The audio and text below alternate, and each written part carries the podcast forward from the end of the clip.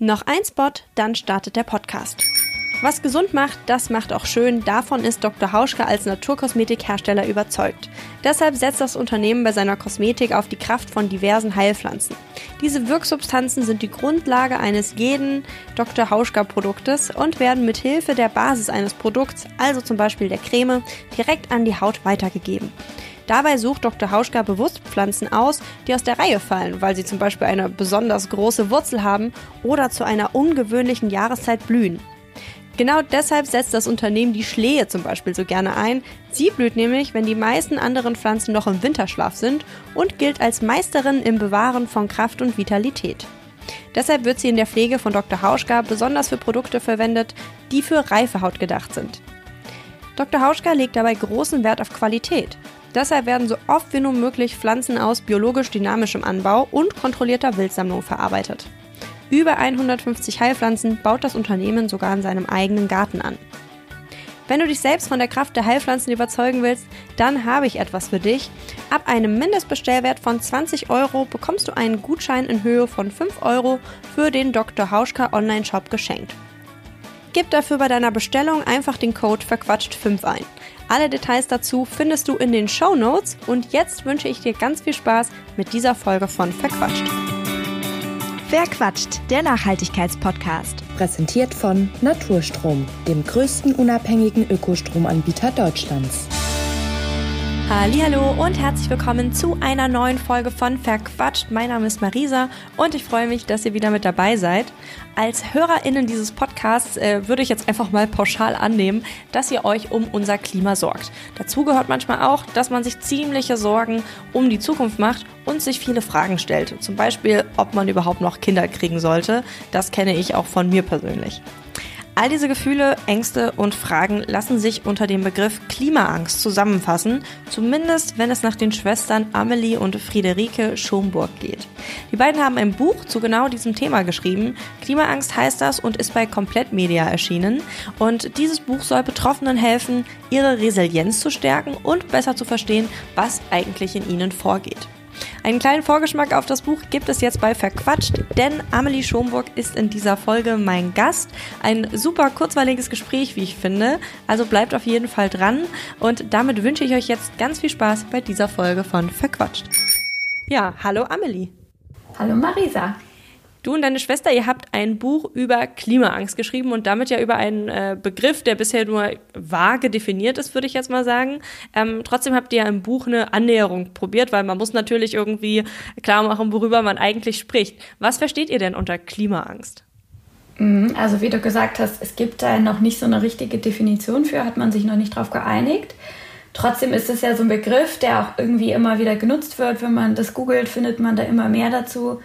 Und für uns ist halt kurz gesagt Klimaangst die Angst vor den Auswirkungen des Klimawandels. Das ist natürlich aber ein bisschen kurz dann gedacht, weil das kann ja sehr, sehr unterschiedlich aussehen.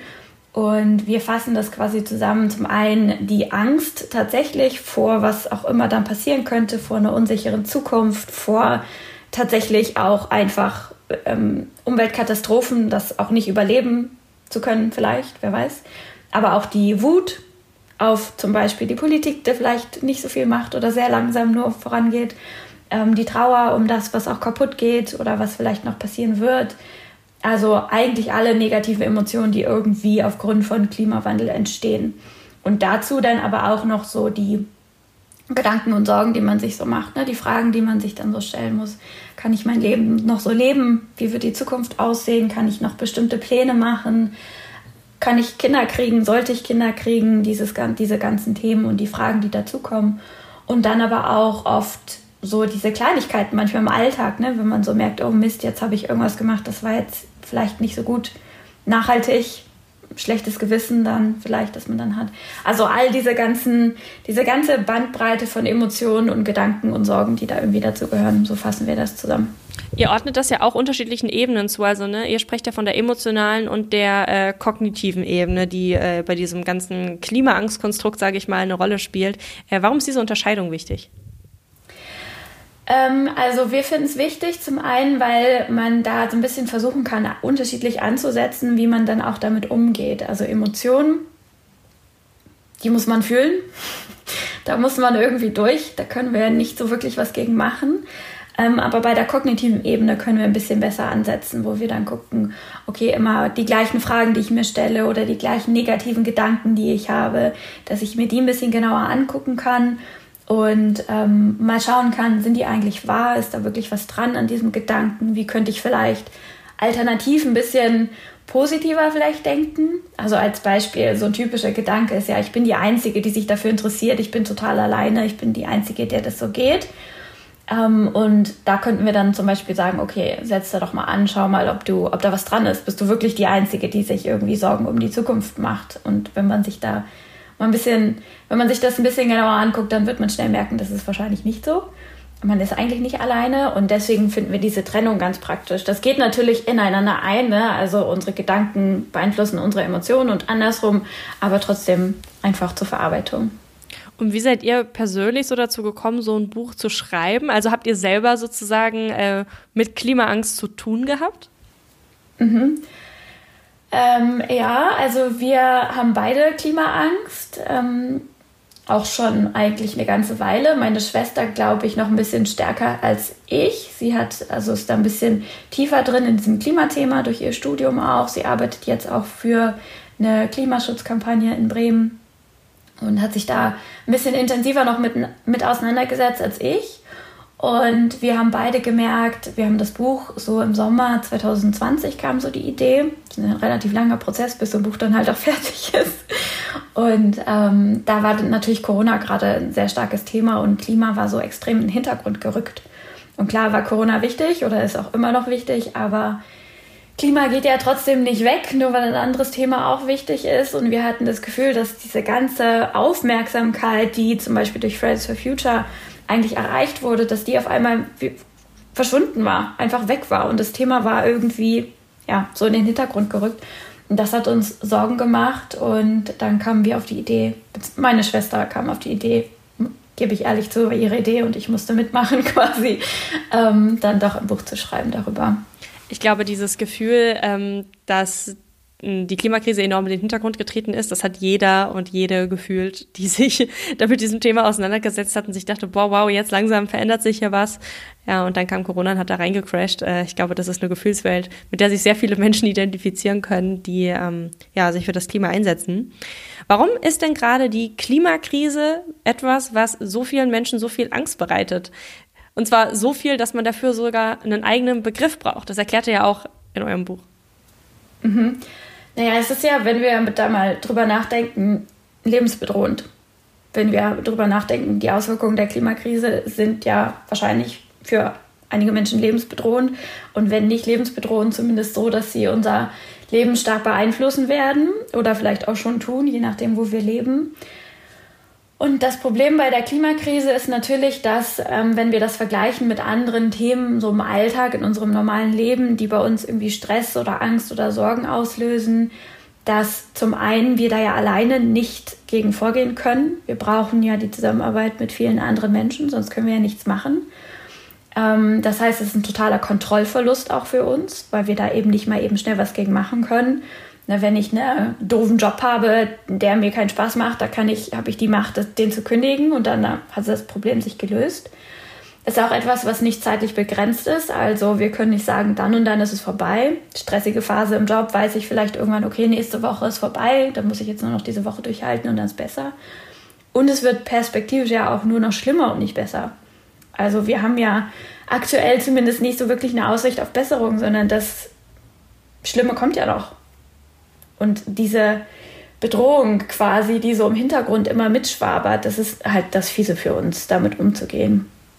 Welche Mechanismen nutzen wir Menschen denn, um mit dieser äh, Klimaangst umzugehen? Da gibt es ja ganz unterschiedliche Wege. Mhm. Genau, ganz unterschiedlich, wie du gesagt hast. Da gibt es dann die einen, die einfach sich mit dem Thema nicht auseinandersetzen wollen und das komplett verdrängen, weil sie dann vielleicht, wenn sie sich der Situation stellen würden, dann die Emotionen zulassen müssten und das wäre schmerzhaft. Ich vermute auch, dass ein großer Teil von Klimaleugnern eigentlich extreme Klimaangst hat, aber das einfach zu schmerzhaft ist, das zuzu, zuzulassen. Klimaleugnung und so weiter, Wissenschaftsleugnung ist nochmal ein ganzes Thema für sich, ist ein bisschen komplexer wahrscheinlich, aber ich vermute, dass das damit reinspielt.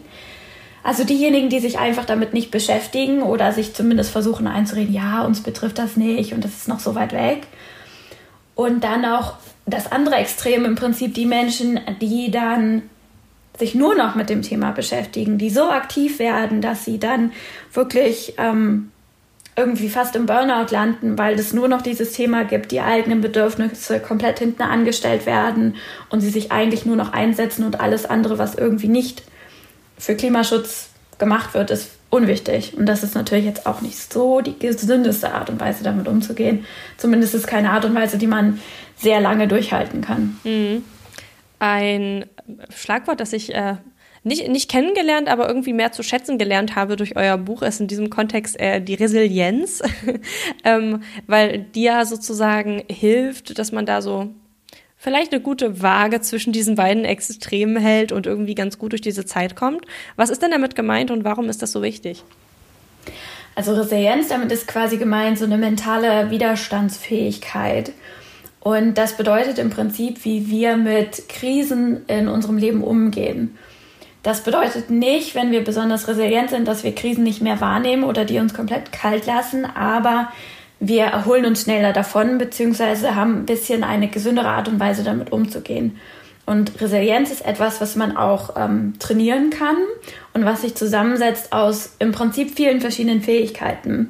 Also zum Beispiel, wie gehe ich eigentlich mit meinen Emotionen gesund um?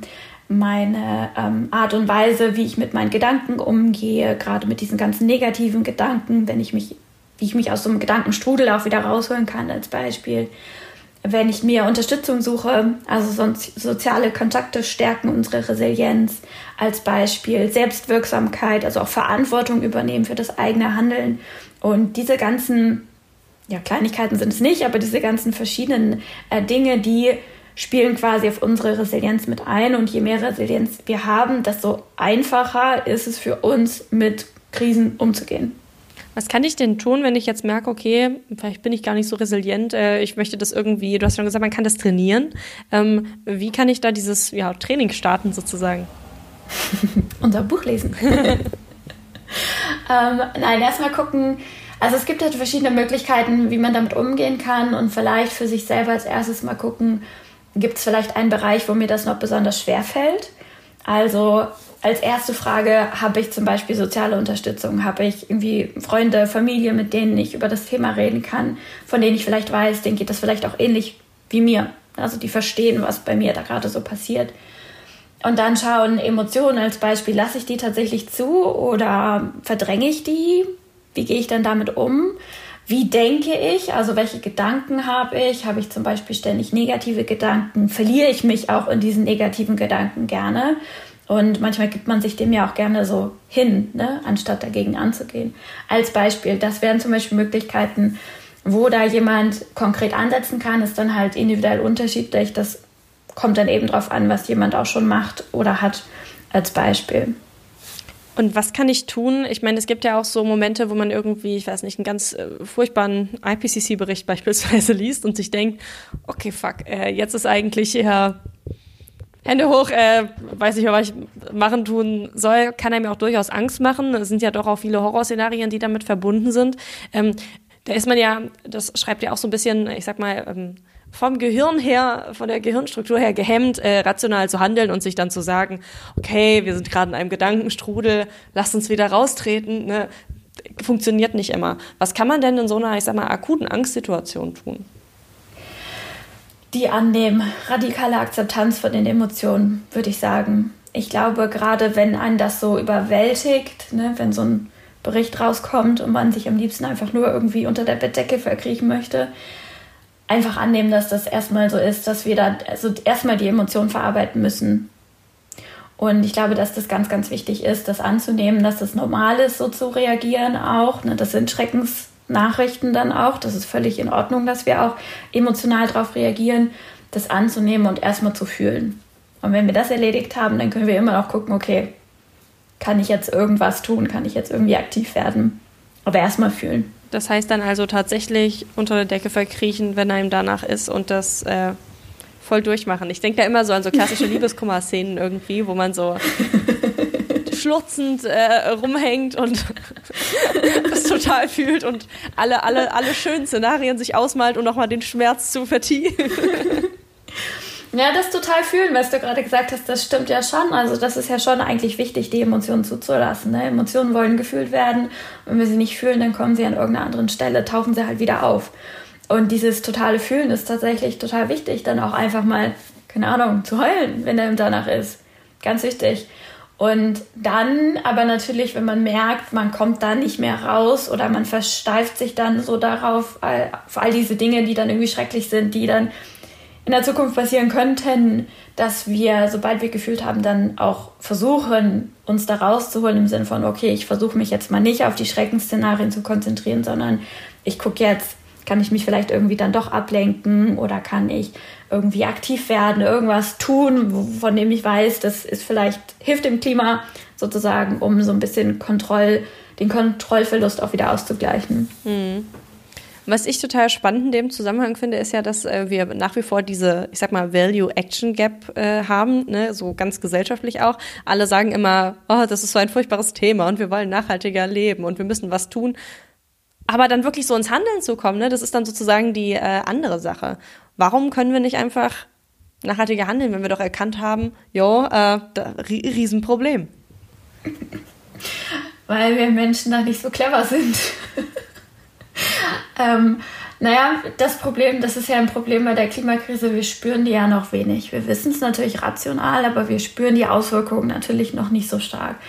Und die Dinge, die wir gespürt haben, können viele Menschen dann auch, ach, das war eine Wetteranomalie oder sowas, kann man ja auch weg erklären dann. Und das Problem ist ja auch, wenn wir nachhaltig handeln, wir bekommen ja in dem Moment noch keine Belohnung quasi für unsere Handlungen. Wir merken die Auswirkungen ja noch gar nicht. Ne? Ich habe heute auf mein Auto verzichtet, bin Fahrrad gefahren. Vielleicht fühlt sich das toll an, weil ich ein bisschen Sport gemacht habe und fühle mich dann besser. Aber im Grunde, auf, im Sinne der Nachhaltigkeit merke ich das ja nicht ich merke keine Auswirkungen. Das heißt, ich habe quasi in dem Sinne keine Belohnung für mein Handeln. Und deswegen ist das so schwierig, weil wir die Auswirkungen gar nicht merken. Aber genauso auch andersrum würden wir jetzt nicht nachhaltig handeln und würden sofort die negativen Konsequenzen merken. Dann wäre das viel, viel leichter, so ein Handeln dann einfach zu unterlassen, beziehungsweise durch besseres Handeln auszutauschen. Aber das passiert halt nicht.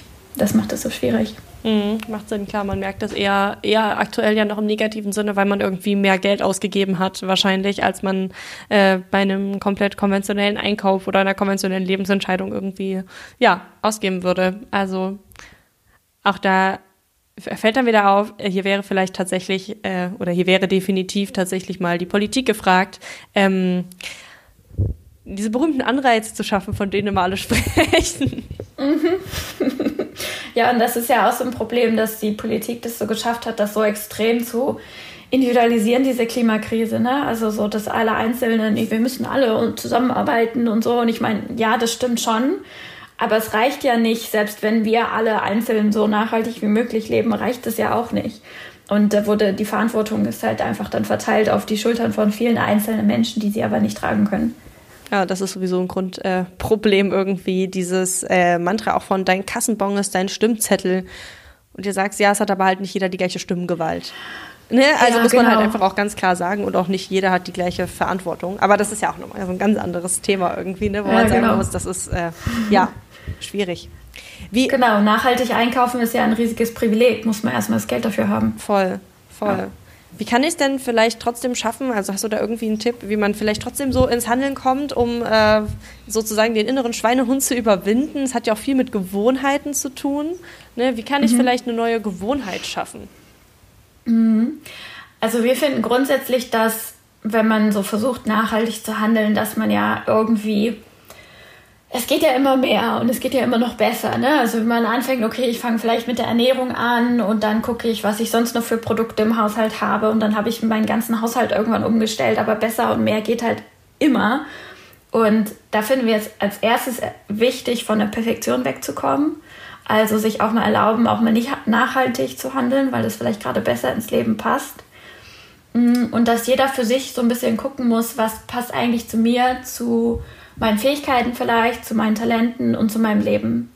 Also, ich glaube, wir haben das Folge der Freude oder sowas genannt, dass wir quasi weil wir sind ja alle unterschiedliche Menschen, ne? wir haben ja alle unsere unterschiedlichen Fähigkeiten, andere Lebenssituationen, dass wir gucken, wo kann ich ganz leicht kleine Änderungen machen. Und bei dem einen ist das vielleicht mehr auf dem Markt einkaufen, bei dem anderen ist das vielleicht mehr Fahrrad fahren. Das kann sehr, sehr, sehr unterschiedlich sein, aber dass ich für mich als erstes schaue, was ist so eine Handlung, wo das einfach ganz leicht ist, das umzudrehen und wo ich wenig, wenig drüber nachdenken muss. Genau. Und eben auch etwas, was mir auch liegt. Also wenn man sich dann auch aktiv einsetzen möchte, nicht nur so den normalen Alltag zum Beispiel umstellen auf nachhaltiger, sondern sich auch einsetzen möchte, da auch zu gucken, was liegt mir eigentlich. Wir haben ja zum Beispiel auch Interviews in dem Buch und da haben wir zum Beispiel die Franzi, die von sich selber sagt, ich bin eher introvertiert und da irgendwie mich groß zu engagieren, weiß ich nicht, traue ich mir nicht so zu und Demos finde ich auch schon ein bisschen überwältigend. Aber sie macht halt total tolle ähm, Zeichnungen und Illustra Illustrationen und klärt damit über den Klimawandel auf, beziehungsweise zeichnet halt, was, wie man ganz leicht Produkte im Haushalt austauschen kann. Ne? Und das postet sie auf Social Media. Und dadurch ist sie halt aktiv. Also es muss halt jetzt auch nicht immer dieses Laute sein, sondern man darf auch leise sozusagen irgendwie aktiv sein. Und das finde ich ganz wichtig, dass jeder für sich da guckt, was passt auch zu mir. Finde ich eine sehr, sehr schöne äh, Message, weil es ja tatsächlich so ist, dass Menschen einfach super, super unterschiedlich sind, unterschiedliche Talente haben, mit unterschiedlich viel klarkommen, auch unterschiedlich viel geben können. Und da auch nochmal klar zu sagen, dass, ähm, wie gesagt, nicht jeder und jede das Gleiche tun muss und nur dann ist es sozusagen legitimer Aktivismus oder legitimes aufrichtiges Handeln für die Umwelt, sondern halt, man muss immer gucken, dass es auch zum Menschen sozusagen passt. Ähm, vielleicht zum Schluss nochmal so ähm, äh, drei schöne Schlagworte, die eine ganz große Rolle spielen. Einmal äh, dieses Thema Selbstfürsorge, Achtsamkeit und Optimismus. Ich finde, das sind auch so drei Sachen, die in der Corona-Pandemie irgendwie super oft äh, gefallen sind. Ähm, war nicht, war auch für alle leider nicht ganz gleich äh, umsetzbar, sage ich mal. Ne? Die einen, die konnten Bananenbrot backen, ohne das jetzt irgendwie abwerten zu wollen, ne? Und die anderen, die waren da waren mit Überleben mit ihren Kindern zu Hause beschäftigt, ne? Also das war. Ähm, aber warum sind diese drei, diese drei Begriffe beziehungsweise das, was sich natürlich dahinter verbirgt, äh, so wichtig? Mhm.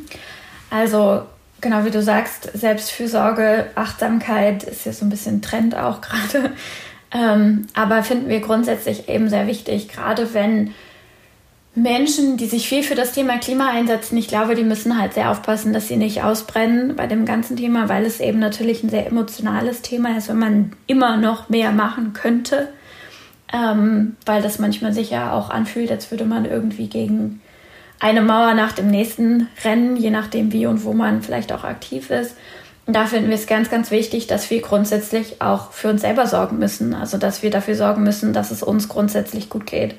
Weil, ne, wie im Flugzeug, erstmal sich selber die Gasmaske aufsetzen und dann den Nachbarn, weil wenn wir ohnmächtig werden, können wir dem Nachbarn auch nicht mehr helfen. Und ähm, genauso ist es ja auch mit unserer Energie, mit unseren Kapazitäten, mit unserer Gesundheit. Wenn wir das alles aufbrauchen, wenn wir ausbrennen, dann können wir uns auch nicht mehr für die Klimakrise einsetzen und dann ist niemandem geholfen. Dann, ja, weder uns noch irgendwie ja, dem Kampf der Klimakrise. Und das finden wir ganz, ganz wichtig, dass wir das nicht vergessen, dass wir grundsätzlich gucken, geht es mir gut, sind meine Bedürfnisse erfüllt, Grundbedürfnisse, habe ich genug geschlafen, habe mich genug bewegt, ähm, brauche ich vielleicht mal wieder Entspannung, brauche ich mal einen Abend mit Freunden als Beispiel und dass das alles erfüllt ist. Und, Weil, ja. Und hast du noch so einen Tipp, wie man vielleicht ein bisschen optimistischer in die Zukunft schauen kann. So eine Sache, die man sich so mitnehmen und vornehmen kann, wenn man sich jetzt diesen Podcast bis hierhin angehört hat und dann sagt, ja, okay, krass, aber so optimistisch sein, das ähm, fällt mir irgendwie schwer. Was könnte ich da tun? Mhm. Ich kann das nachvollziehen, gerade beim Thema Klimakrise und Optimismus natürlich, ne? Aber ich glaube, dass das eigentlich ganz wichtig ist. Ich glaube, dass wir das unbedingt brauchen. Ich glaube auch, dass wir die Hoffnung brauchen, weil wenn wir die auch nicht hätten, dann hätten wir sowieso alle schon längst aufgegeben. Und ich glaube, die meisten Menschen haben Hoffnung, sonst würden sie sich nicht dafür einsetzen. Mm, da finde ich es ist natürlich eine Gratwanderung und ich gebe auch zu, dass mir das persönlich auch nicht so leicht fällt. Es ist natürlich eine Gratwanderung zwischen, ich möchte natürlich auch informiert sein und ich möchte auch die Nachrichten, die neuesten Berichte, wie auch immer, irgendwie nicht naiv runterspielen und auch wahrnehmen für das, was sie sind, als Warnung und gleichzeitig aber auch gucken, na gut, aber es passiert ja auch nicht nichts. Also sich zu, auch darauf zu konzentrieren, beziehungsweise auch immer dagegen zu halten, gegen diese ganzen negativen Nachrichten, was ist denn vielleicht auch Positives passiert. Also die ganzen Menschen, die zum Beispiel jetzt auf die Straße gehen, ja, als Beispiel, so viele Menschen, die da jetzt aktiv sind, dass ich versuche, das ein bisschen mit den positiven Nachrichten ein bisschen auszuhebeln, diesen ganzen negativen Kram, der uns da begegnet. Es ist leichter gesagt als getan, gebe ich zu. Na, es gibt eine App, oh, ich komme gerade leider nicht drauf, aber ich verlinke sie in den Show Notes, ähm, wo man nur gute Nachrichten reingespült bekommt. Und das ist vielleicht etwas, wenn man äh, irgendwie, was weiß ich, in seiner Tagesschau-App geguckt hat, dass man dann vielleicht danach nochmal die guten Nachrichten sich durchliest, einfach damit man nicht so ganz den Glauben an die Menschheit verliert. Und ähm, ich habe aus der Community tatsächlich ganz, ganz viele Tipps bekommen zu Büchern, die zeigen, dass äh, die Welt ja eigentlich eine bessere geworden ist. Wir kriegen das nur nicht mit, weil wir immer nur auf das äh, Negative fokussiert sind.